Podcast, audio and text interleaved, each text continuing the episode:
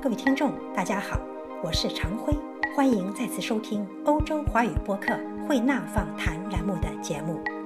九月十六日下午，维也纳欧石文化中心举办了“从东方到远方：一带一路中国艺术家写生展”的开幕式。这场筹备已久的主题画展，精选了五位来自中国和侨居海外的画家在“一带一路”沿线国家采风完成的五十余幅写生作品。正如策展人之一浦江红女士所言，这些作品题材多样，风格各异，既有功底扎实的写实风格，也有天马行空的现代派表现。有人侧重风景，有人侧重人物，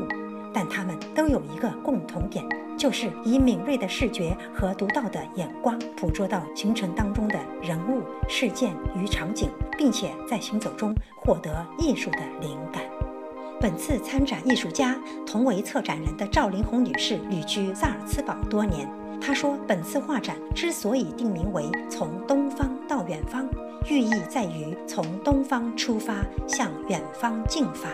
因为古时的中国人沿丝绸之路西行时，不仅让西亚和欧洲认识了丝绸等珍贵货品，也让他们领略到中华文化的魅力。同时，中国人也吸收到西方文化中的很多精髓。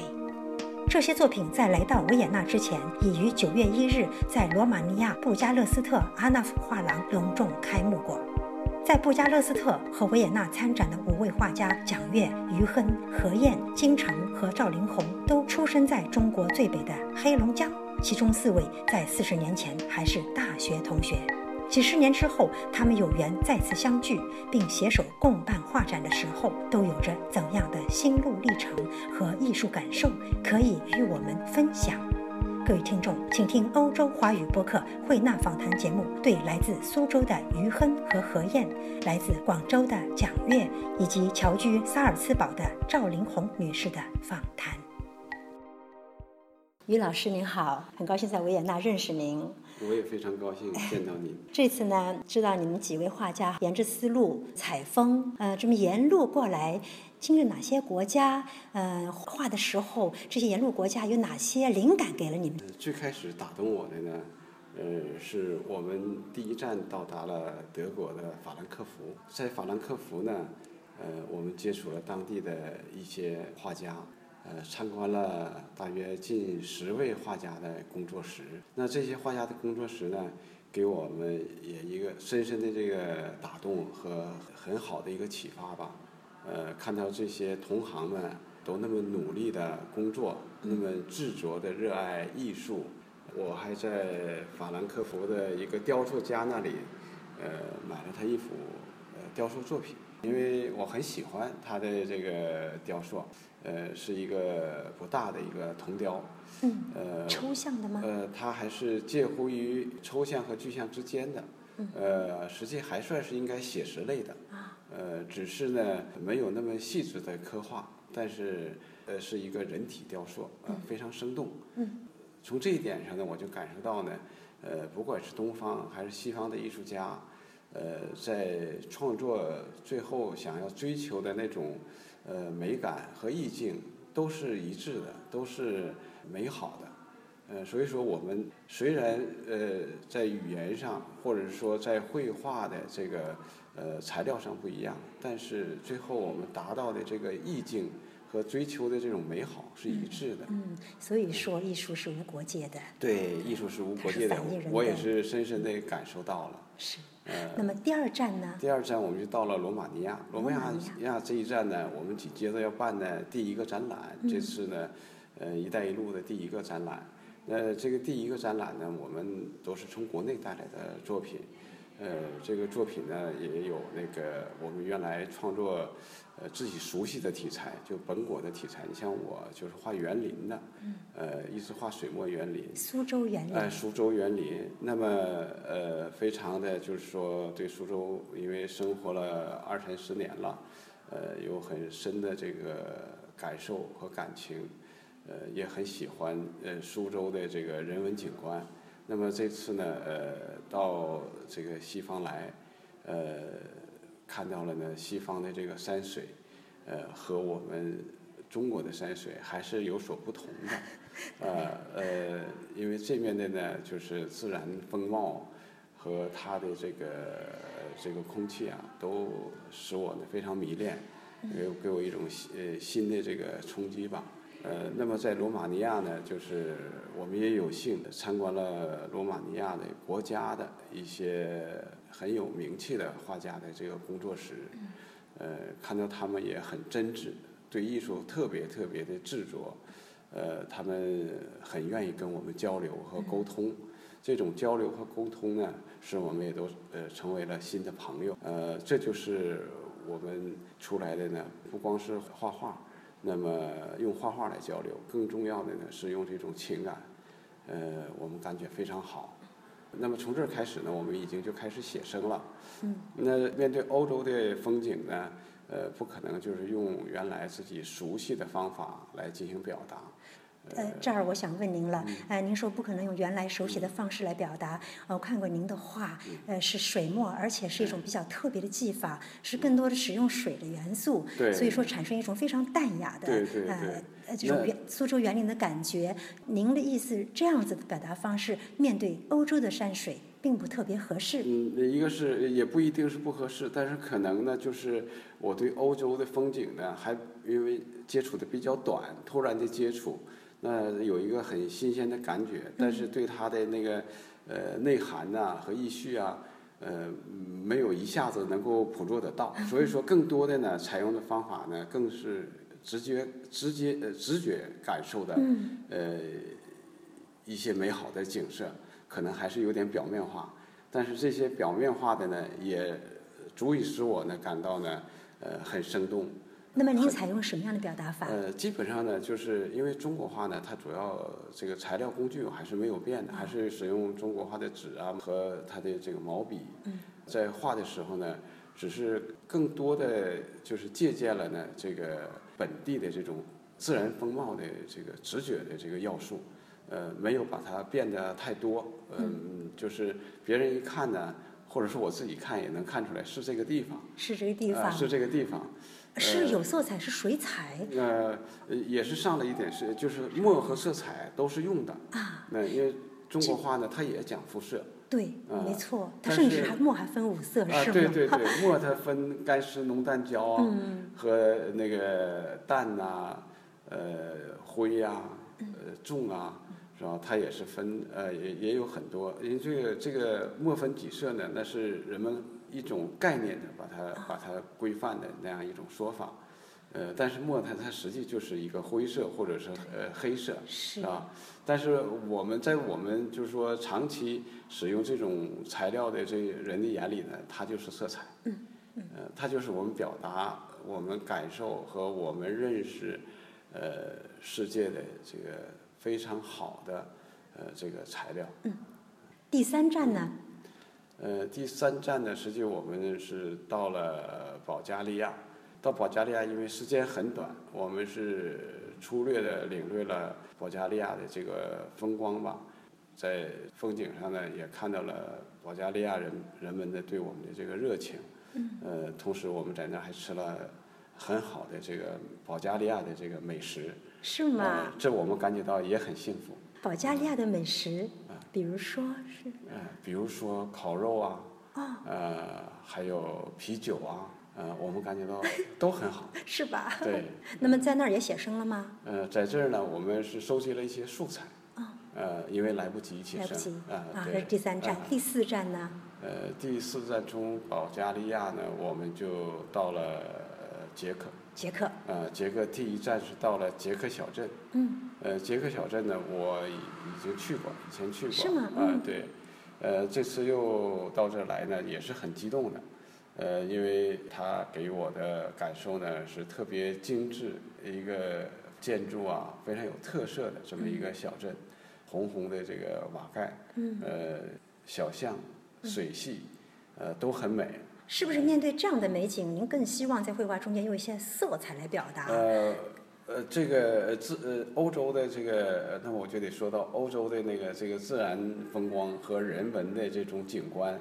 呃，确实是要需要色彩来表达，呃，它确实是色彩感很强，所以说我都很长时间不用色彩了。 那来到这儿也忍不住，呃，也往上涂开了颜色戒了啊，对对对对，所以说我现在出来呢，这呃“一带一路”上的画呢，和我原来的画呢是完全不一样嗯真的好啊，真的不这一也样非。常好，这说明有啊灵感啊。啊，对，因为因为就是要找这种差异，嗯然后把自己呢再往前行推进。嗯呃，我认为呢，不能不能总是在一个城市里头墨守成规的。呃，这也是我们出来的一个很重要的一个要素，在提升我们自己。呃，同时出来是交流啊，呃，和交朋当友然。，那么第五站呢，第五站我们就来到了呃美丽的维也纳。啊来到了我们的音乐之都。到了维也纳呢，呃，我们也进行了这个筹备，筹备在维也纳呢，呃，第二个展览。嗯，那么在呃在奥地利呢，我们到了呃萨尔茨堡萨尔茨堡啊，我们在萨尔茨堡又进行了这个现场的这个写生。萨尔茨堡城堡呢，是我这次呢，呃，这次是画了两次，哦实际是第三回画萨尔茨堡城。第一回呢是去年，大约也是秋季，我第一次画萨尔茨堡城，对它情有独钟吧，啊呃，很很喜欢它，嗯它那种的呃人文景观呢，那种历史感，呃，对我来讲呢，都是一种震撼，嗯所以我很喜欢画它。以后有机会我还还想想去画 画萨尔茨堡城。您说了萨尔茨堡，我们维也纳没有让您产生哎呃这么强嗯烈灵感的。维也纳，维也纳风景啊就是呃，不是维也纳，处处呢都使我感动。呃，维也纳的这个人，维也纳的建筑，嗯啊、维也纳的空气，都使我感觉到愉悦。是嗯呃，但是呢，因为时间有限，我只能把这种呢美好的这种愿望和记忆储存起来，好回的去去创作，留个遗憾，今后再来。再来。欢迎您再来，对于老师。好 的，嗯非常感谢您接受我们的访谈，谢谢。谢谢。蒋老师、何老师，二位好！你们这次一路采风走了五个国家，而且你们几位都是四十年前的同学，四十年后又在一起，一路共同采风，中间一定有很多的花絮可以跟我们听众分享。蒋老师，感谢精彩呃分，那个精彩瞬间太多了，最多的是人和人之间的交流，感情方面的交流。我想画了什么并不重要，就是我们在这画的过程中，和欧洲人、和罗马尼亚人、和奥地利人、和奥地利华人进行接触以后，产生了一些感情，所以这种是最珍贵的。具体的讲起来，就讲在罗马尼亚我们接触了一些艺术家，嗯，我们了解到。呃，罗马尼亚原来是一个老的社会主义时期的一个国家，对，他们经过改制以后，然后他们变成了整个它那个美协的体制都已经没有了，就像我们现在有美协一样，对呀他们已经没有了美协，所以他们那个艺术家们都没有人管了，嗯所以都是靠自己，都很穷，但是那些人特别淳朴，所以在这里边呢，我们和他们接触了以后就。呃，产生了感情。他们虽然他们钱很少，但是人呢对艺术的追求，他一点儿都不少。这种淳朴的情怀是不是也让您感到了似曾相识？呃，现在走在罗马尼亚大街上，都能看到社会主义的时期的一些痕迹。这比些痕如迹，说，比如说管理的不太好，破破烂烂。 但是呢，这些呢，并不妨碍我们认识罗马尼亚。罗马尼亚现在尽管很穷，它可能还会有一个变化吧。这个对于艺术家来说呢，他他可能就是会，他们也会产生一些一些变化，从心理到他的思想。那么感觉他们是不是面对了竞争的压力？呃具体的因为语言的隔阂的问题，呃，交流不太多，但是实际呢，他们对生活还是挺乐观的，嗯尽管吃的并不一定是特别好，穿的也不是很好，嗯嗯但是我们在艺术家瓦西里的画室里，他在堆满他的作品的仓库，有些画室里面像仓库一样的画室里面，给我们吹他那个黑管儿，给吹我啊黑们管拉小提琴，好啊、棒很快乐。他看到我们欣赏他的画，他也很快乐。啊，那何老师呢？您是不是也有同样的感觉？对于罗马尼亚的艺术家们是的，是的，啊，就是那个我们称它为大瓦西里，呃大瓦西里不是，是小瓦西里。小瓦西啊他其里啊实他年龄大，但是他个子小，我们管他叫小瓦西里，特别有意思。呃，一开始我们以为他感觉他穿的比较差哈，以为他比较落魄呢。嗯，但是去看了他的画室以后，我发现他的内涵太丰富了。嗯虽然那个仓库吧特别的破呀，拥挤不堪呐、我们以为他拿不出什么不好拿，因为都像像堆垃圾一样。我嗯们本来想走了，啊但是一看着他的表情特别失落，啊我们就又回去嗯了。回去以后呢，他就把他的一张一张本来全都包装好的作品，全部又重新打开，打开给我们看。哇，这一打开我们一看，哎呦，太精彩了！讲讲他的画的风格，嗯，其实他原来是呃，写他他的画是什么各种风格，对，他风格是特别从写实的路子一点点走过来，包括到现在做装置。我我对他的最大体会就是他总是在不断的探索，不满足，嗯，所以他各个时期的风格都在变化。对，就是说，我们能够接受的风格有，我们接受不了的风格也有。从这个意义上来说，他们更多的自由度，呃，他肯定是有更多自由度，因为政府不会给他钱了，他就是完全嗯做自己想做的事情。嗯，是。这是在罗马尼亚的感受。那么在其他几站有没有类似的跟当地画家的接触？画家嘛，多少也有接触，但是还是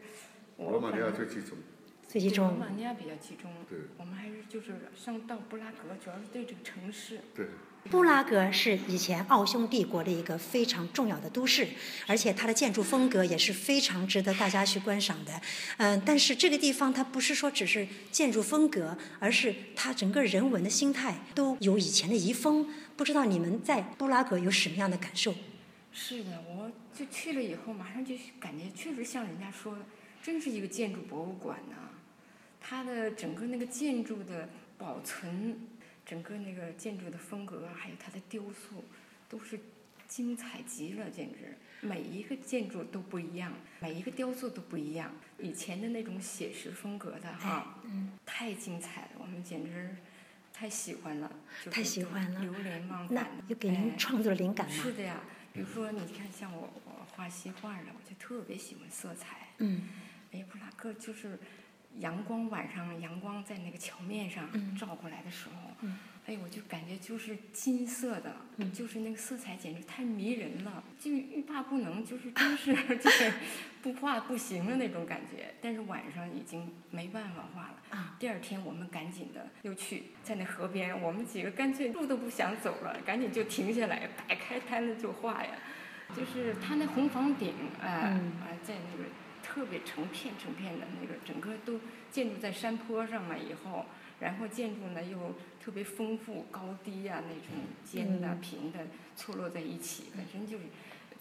所有的角度，你只要一转一个角度，一转一个角度，都是一个画面。所有的画面都有了那种错落的那种美感。在奥地利，你们去了萨尔茨堡，现在又来到维也纳，嗯，有没有捕捉到类似的美呢？有类似的美，但是又不一样，它完全不一样。奥地利我也特别喜欢，奥地利因为它是一个丘陵地带，是吧？嗯，哎呀，它那个山坡啊，哎呀，一下子我就看到了，那不就是那个音乐之声里拍的那个那 个嗯那个丘陵山坡和那些小建筑、小房子，简直是太令人向往，太让人着迷了那种， 我们简直就飞奔起来了。就是说，这次一路采风过来，每个地方都给大家不少创作灵感，而且有不一样的创作灵感，是这样吗？真是的，嗯，蒋老师，您这次创作了多少作品？我们是要谈不上创作，我们作品都是写生作品。写生作写品生作品有现场感，但是大多数是一种未完成状态。这种状态呢，就是更生动，而且是一种对生活捕捉的那种最产生灵感的一些画面。嗯我觉得最触动最大还是那个呃西 K 小镇，西可以了啊，捷克那个小镇啊，子，对，这嗯个是个小镇，它它一直在山坡上建这个小镇，像悬空悬崖一样。嗯，这是那个第一个房子是房角，这是第二个房子是房檐儿，所以它那种嗯下来的这垂直下来了以后有一种变化，它房顶的不同的坡度、不同的颜色，嗯、是特别好看。据说是在中国的广西的某个地方也在复制了一个西北小镇。是这样吗？ 那么这些情景给您不少灵感是吗？而且您把人也揉在这个风景之中，为什么会有这三个人？是画的是你们自己还是？呃，这幅画是在温泉小镇画的，我画的前面是我三个同学，啊呃，何燕、林红和于恒，呃，我是坐在他们后边，正好。所以这我就是我一直想问你的这个问题嗯。四十年之后，当时青春年少时候是同学，现在再看看一个一个的坐在你的前面画画，有没有一种沧桑感？呃，我好像回到了过去，因为我这个题字写的就像，呃，同学一排，呃，并排坐在那里画画，就像回到了四十年前。就像回到四十年前，对对对对特别从后面看也没有什么太大变化，是吗？ 呃我相信这也是你们一路走来的一个精彩的感觉，就是大家能够像一生都是同学和挚友。以后有机会的话，是不是还愿意再来欧洲写生呢？我们已经接受了那个罗马尼亚的画家大牡丹的邀请，到他的工作室做驻留画家。我们维也纳也再次邀请你 们，在维也纳、萨尔茨堡，希望你们再来但哎欧是罗洲马尼亚一定来要单独再去一次。好，罗马尼亚之外，奥地利一定要再来一次，好吗？ 对，一定会的。奥地利欢迎你们再来做客，谢谢二位，呃谢谢，谢谢你，谢谢谢。谢。呃，林红女士，您是侨居于奥地利的一位中国画家，这次和四十年前的老同学们在一起采风，怎么感觉他们这四十年在中国的发展？这个画变了，人没变，呃，人还像四十年前的，呃，画呢真是越画越好。他们就是四十年来真是在努力耕耘着，结合着东西方呃就是艺术的特色啊，不断的学习，不断的改进，不断的提高，现在都成为优秀的画家。我想，四十年来，中国这个社会环境也是一步一步在改善，或者越来越多的开放的。想当初，他们肯定也遇于一种环境的限制，可能发展的脚步也是在每个时期不一样的。到现在为止，四十年后，您感觉他们的画风和四十年前在哪方面您感觉变化是最大的？题材啊，用的颜料啊，题材呢，其实题材一直是比较就是大众化的，遇到什么什么受到感动，他们就画什么啊，没有挑剔。从人物到风景，从城市到乡村，但是他们的画法呢，不断的有变化，就是从形式上表现的形式上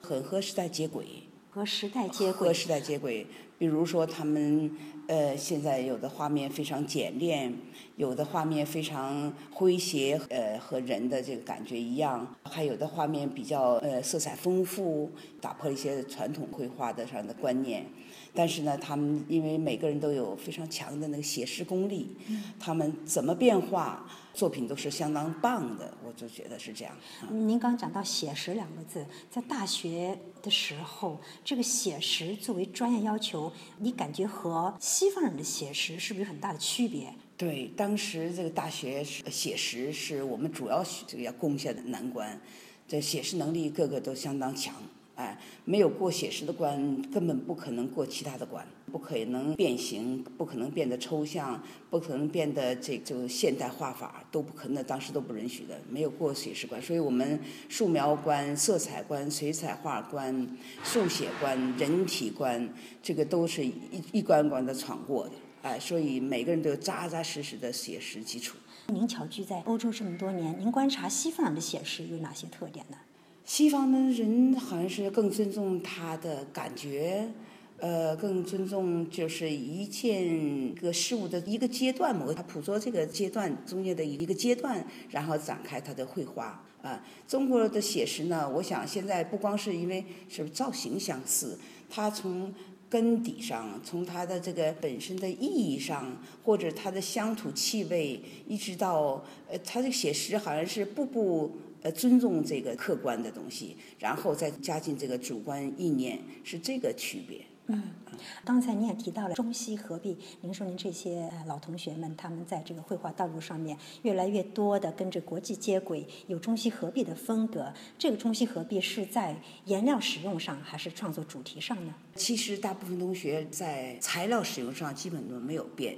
仍然使用中国的宣纸，呃，中国国画颜色，那毛笔和呃墨汁哈、这些都没有变，只是他们的观念都在变，绘画形式在变，绘画表现形式上在变，哎，这个变就是变得叫人信服。是不是更多的能够直接的表达自己的一种心理活动呢？或者说更加大胆的去用艺术来表达自己的人生观？对，用艺术，用他们的笔啊，呃，表达，用他们色彩啊，更夸张，表现当地的人文文化情景啊，更强烈，更给人深刻的印象。嗯，哎，我觉得这种变，就是说变得艺术家也喜欢这种变，